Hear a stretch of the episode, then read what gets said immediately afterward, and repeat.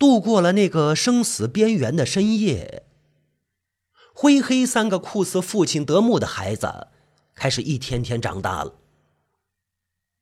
灰黑安详的坐着喜悦的母亲，他仔细打量着宝宝们，他们的耳朵虽然没有完全展开，但是可以看得出来未来的尖耸，像父亲。毛色灰黄灰黑，像父亲也像母亲。特别是那只最小的弟弟，毛有些卷曲，是遗传了灰黑从自己母亲西施犬那里继承来的特点。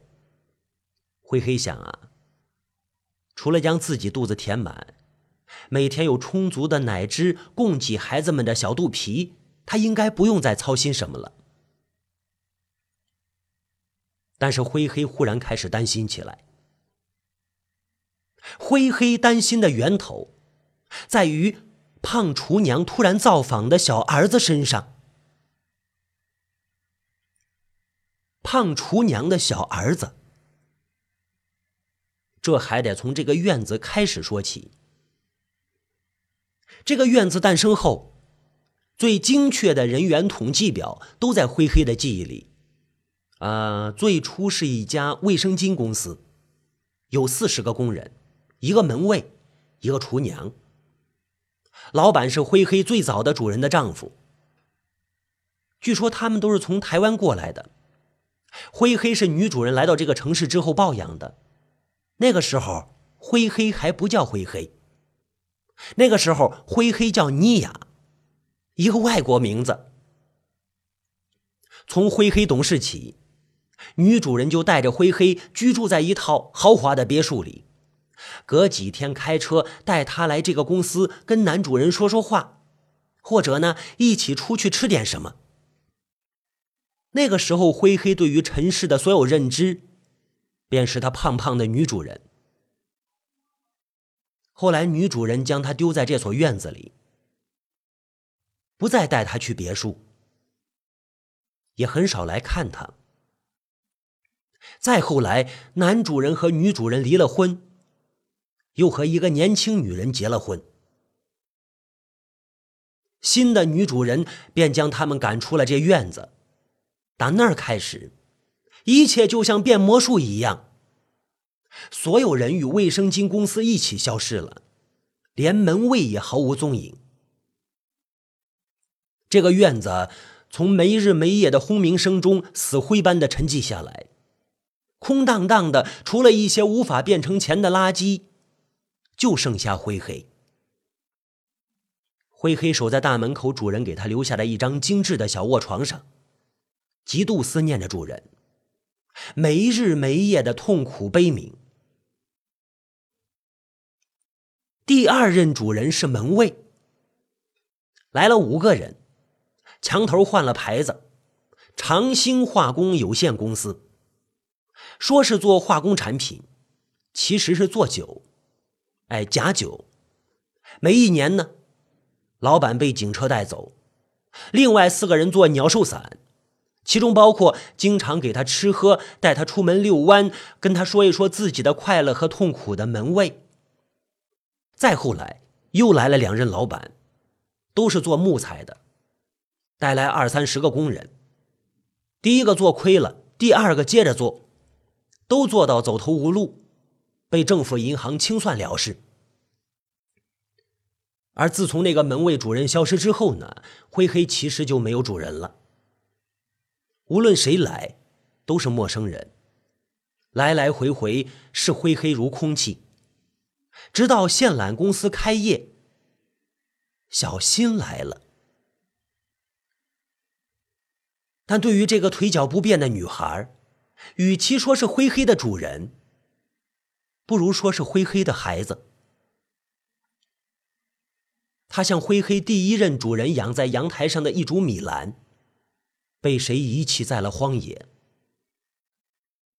这孩子从来没有让灰黑有寻回主人的感觉，却像灰黑忽然多了一个孩子，毫无来由的为他生出了许多恼人的担忧与挂念。看上去呢，无论是纵向或者横向，这个院子，小新与灰黑的孩子们，都似乎和灰黑所担心的那个源头无关。那个人只是来和厨娘要钱，吵得沸反盈天的。那厨娘将鞋子脱下来，咬牙切齿的追着儿子打，又气喘如牛的坐在地上嚎啕大哭，说不知道哪辈子作孽，生出来这么一个抢劫犯，一个月工资还没捂热呢，全都喂了狗了。厨娘是新厨娘，工作不到三个月，厨娘吃住在单位，跟外人不甚往来，除了常到德恩的传达室里坐一坐。跟比他大十几岁的德恩讲几个荤段子，再就是在工人吃饭的时候呢，让几个年纪稍长的男子任意的捏一捏胸，摸一摸大腿。据他和德恩交谈，他现在独身，没有丈夫，大儿子一家在外地打工，一个小儿子，十七八岁，不上学不工作，在社会上混。然而，就是这个小儿子。当灰黑第一次看到厨娘的小儿子，他的目光与之陡然相撞的一瞬间，灰黑心头猛然一凛。这是一双多么邪丽的目光啊！短暂的相撞，灰黑瞬间看到各种色调在这双眼睛里交替污染的结果，犹如无数种病毒交叉感染形成的伤口。灰黑惊心动魄，他相信自己的感觉。一个大半辈子都在荣辱交错、沧海桑田般世事里沉浮的生命，他除了具备生活哲学的思维，还具备了常人无法比拟的嗅觉。是那个胖厨娘的小儿子，令灰黑嗅到一种非常危险的信号。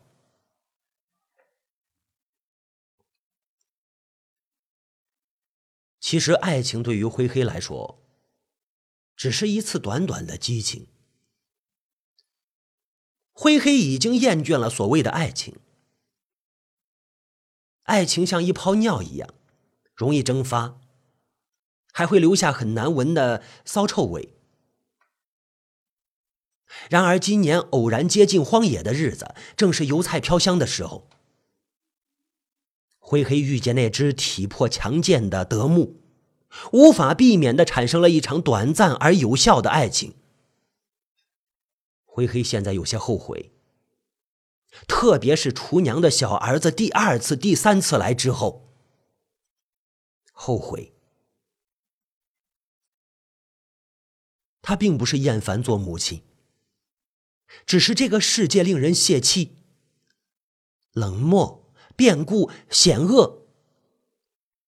想一想他从前的孩子们的结局吧，不是病死，就是无故消失。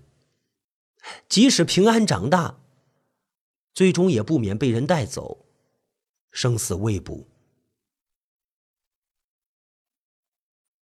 令灰黑不安的还有小新。不知道从哪一天开始，小新不像从前那样准点在五点半左右从三十六路车下来了。有时候早一班，有时候很晚很晚。连德恩老头都发觉了。德恩老头问小新：“闺女啊，你今儿个下午这么早放学啊？”或者呢，就跟厨娘说：“奇怪了，这孩子今天怎么这么迟还没回来啊？”那厨娘没心没肺，嗑瓜子儿，或者沉浸在自己的情绪里，只说一句：“谁晓得呀？”只有灰黑实实在在的忧心忡忡。他闻到小新的身上有一股陌生的气味，他无法消弭这种担忧与不安。他无法说话，能说话也指望不了谁。小新的爸爸洪福看上去萎靡不振，那一次喝酒生病，耽搁了几天的活老板生气发狠，说要开了他。这个线缆公司工人不足二十，进材料、生产、销售、搬运都是同一批人，一个萝卜几个坑，少了谁那就耽搁几摊事。洪福这么不负责任，老板气得就好似洪福吃了他多年空饷一样，对这个新来不久的工人一肚子意见，所以呢，一点也别指望洪福这样的爸爸。连自己也搞不定的洪福，怎能有闲心对个子高高的漂亮女儿的变化产生警惕与防范之心呢？不能指望。南街紧靠西街，小新来南街，丝毫没想起西街北侧的名媛。他在昂类专卖店前逗留了很大一会儿。看进进出出的少男少女买衣服，逛来逛去，又跑到蘑菇坊买了一支一块钱的花莲雪糕，吃完了，也没有看到贝克汉姆。是贝克汉姆约他说今天带他来南街刚开不久的最豪华的快餐店吃德克斯莱士汉堡，让小新呢在昂雷专卖店前面等他。德克斯，连森德堡这样的小快餐店，小新都不记得他们的味道了。前两年妈妈还偶尔带他去肯德基，现在基本都不去了。是他不肯再和妈妈去，因为小新觉得妈妈越来越遥远了。现在妈妈在他面前，比不上他读课本里“妈妈”这个词的时候那样温暖亲切。仿佛书里的妈妈和真正的妈妈是两个人，而且呢，他跟妈妈之间有点生了。因为那一次妈妈来看他的时候，他忽然扬起脸问妈妈：“是不是嫌弃我是个瘸子呀？”妈妈摇头，抱着他擦泪。他就又问妈妈：“那妈妈为什么去做小三啊？是不是因为爸爸没钱啊？”妈妈当时的脸一下子通红，给了他一巴掌。虽然后来妈妈给他道歉了好多次，但是这件事还是让他和妈妈之间生分了。其实他很舍不得妈妈，很舍不得妈妈。他想，同桌追着他喊妈妈是小三，他还那么羞愤，恨不能躲起来。假如有人当着妈妈的面喊妈妈小三，那他多么痛苦啊！从那以后，小新不再和妈妈去吃肯德基什么的了。妈妈的钱都是那个男人给的。他很喜欢吃肯德基，但是不想不想吃用那个人的钱买来的肯德基，而且肯德基里有许多孩子，都是妈妈爸爸一起带着。他们向父母撒娇、快活的样子，让他感觉到极度自卑。他根本就不怪妈妈，他只是在等。爸爸说了，都是因为他没钱，妈妈才会离开他们。如果爸爸有钱了，妈妈就会回来，还会带小新去做腿部矫正手术，然后呢，他就可以像那些快乐的孩子一样了。然而，现在贝克汉姆说带小新来吃德克斯，德克斯啊！多少同学揣着肯德基汉堡、鸡腿、必胜客薯条、鸡尾虾，就是没有德克斯。天知道，小新听到这三个字有多馋。那些土豪同学们带着香死人的好吃的东西来到教室里。就是想刺痛如小新这样的二等公民，是在班里，大家都极其自觉的、自然的把自己放进合适的等级里。富家子弟、优等生是一等，穷鬼差生属于二等。以前小新属于中间部分，他是穷鬼家的优等生。后来，当他注意到这个问题的时候，已经成为二等公民很久了。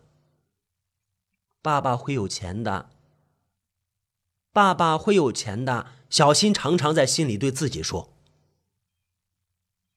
等那个时候，妈妈回来了，他的腿也可以去做矫正手术了，他便会又回到一等公民里了。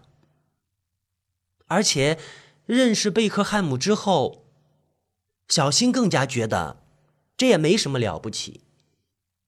贝克汉姆这么酷的男生也不在乎什么一等二等。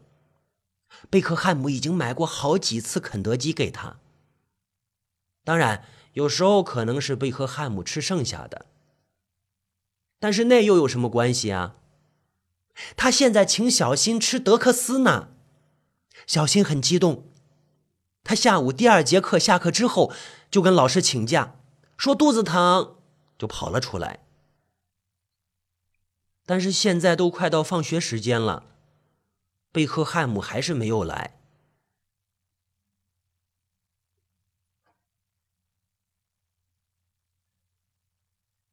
小新有些失望。时间还早，他不想这么早回爸爸的单位里，当然更不想独自回家。认识贝克汉姆之后，小新跟爸爸说，他现在放学呢，偶尔可以自己单独先回家，这样也省却爸爸一点麻烦。爸爸很愿意，直夸小新长大了，懂事了，不像小时候那么粘人了，怎么也不肯一个人待在家里。然而，谁说小新敢一个人待在家里？如果贝克汉姆不约他，那他一定要去爸爸那里，或者和灰黑一起待在德恩的传达室里。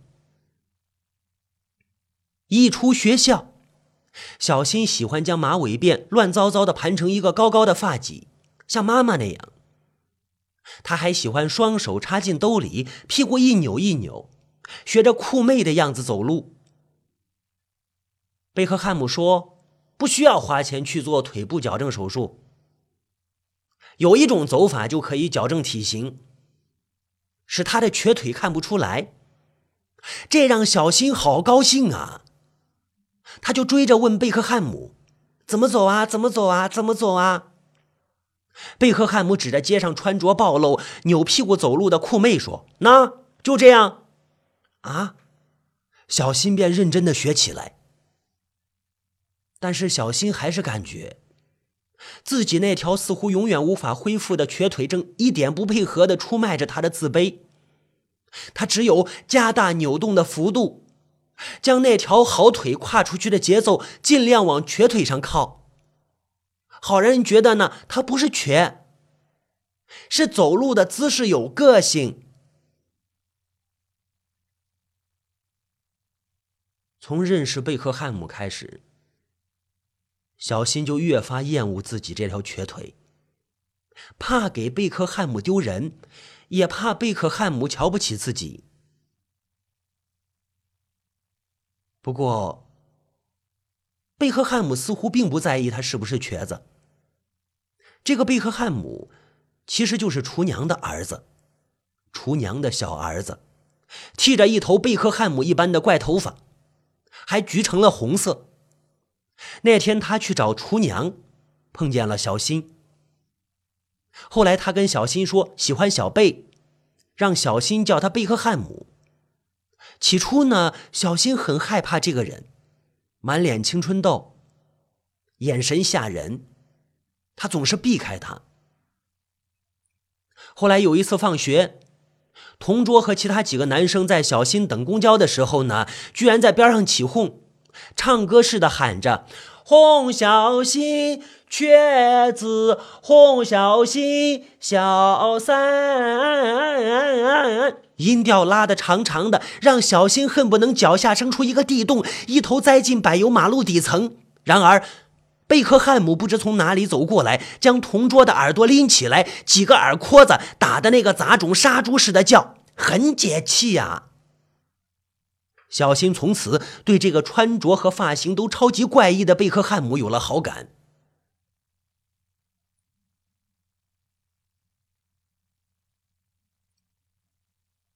小新准备坐车回爸爸的单位，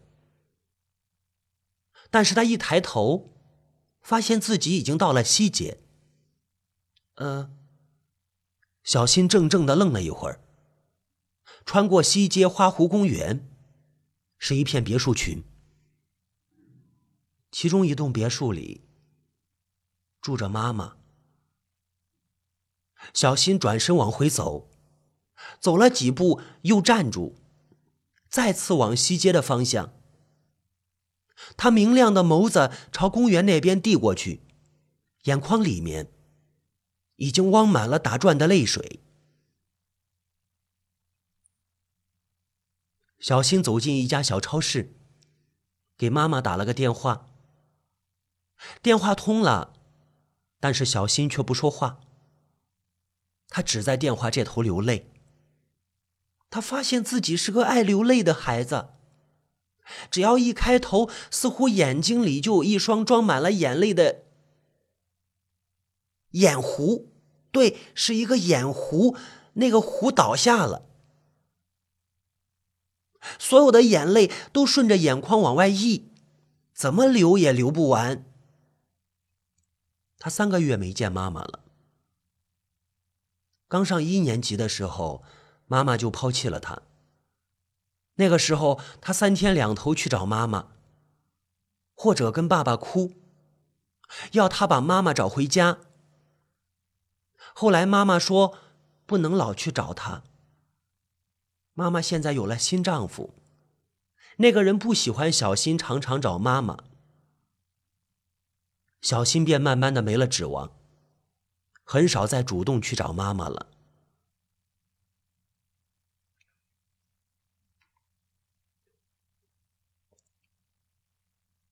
超市的店家正在数钞票，歪过头奇怪的看着小新：“耶，小丫头，怎么哭了？”嗯，小新赶紧擦擦眼泪，挂掉电话，付了钱就准备出门，一抬脚撞到什么？啊，灰黑！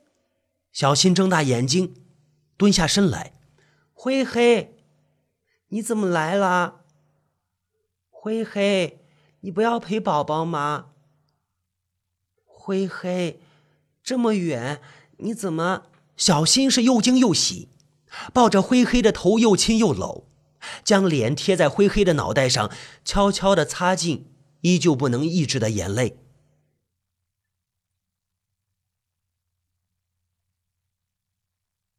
花湖公园里有一处孤岛式的凉亭，在花湖中央。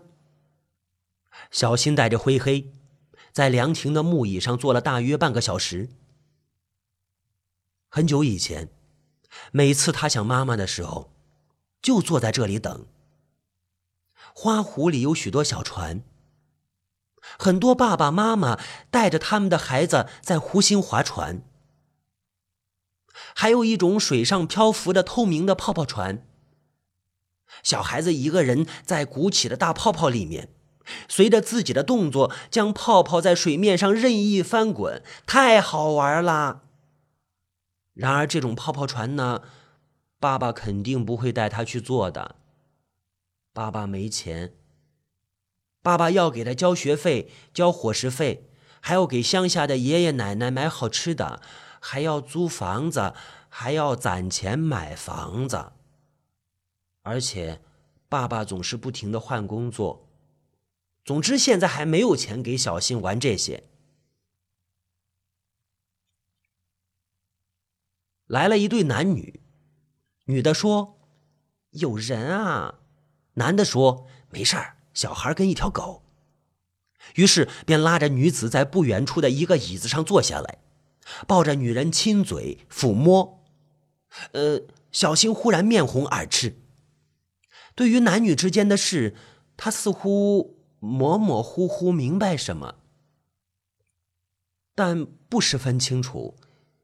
这对男女肆无忌惮的亲热，让他觉得心里砰砰直跳。他起身换了灰黑，逃跑一样的奔出凉亭。天黑了，小新和灰黑一路闲逛，又来到安雷专卖店门口。他下意识的伸着脖子远眺了一下，还是惦记着贝克汉姆为什么不来呀？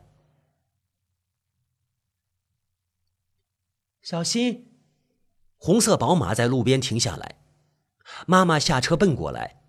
小新，妈妈不是让你在花湖的凉亭里等吗？你怎么跑这里来了？叫我好找啊！小新不说话，他借着通明的街灯。看着妈妈的车，妈妈好看的脸，好看的衣服，忽然低下头。妈妈真的好美啊，又有钱，怪不得不要爸爸和她。这么漂亮的妈妈，怎么会要一个瘸子做女儿呢？灰黑走到李环身边，闻了闻她的裙子。李环赶紧一边收衣服。这狗，小新！你养的，这么脏。小新低头看着灰黑。是，这是我的狗。妈妈，我走啦。等一下，妈妈拉住了小新。妈妈给你买了一件毛衣。落秋了，天冷了，多穿点。呀，你头发怎么扎成这样啊？昂雷旁边的阴曼女装店里出来个摩登女子，浓妆艳抹。小新看见女子，忽然冲他们走过来。郑太太，哟，这么巧啊！郑太太逛街呢。又看了看小新，诶，你你女儿啊？妈妈转头似乎一愣。跟那个女子打了一声招呼，然后支支吾吾的跟女子说道：“呃，是呃呃，我表姐家的女儿。”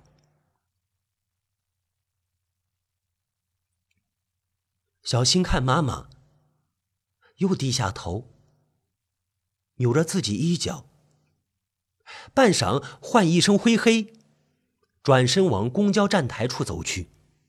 他听见妈妈在身后的呼唤。没有回头，他已经再一次满脸泪痕了。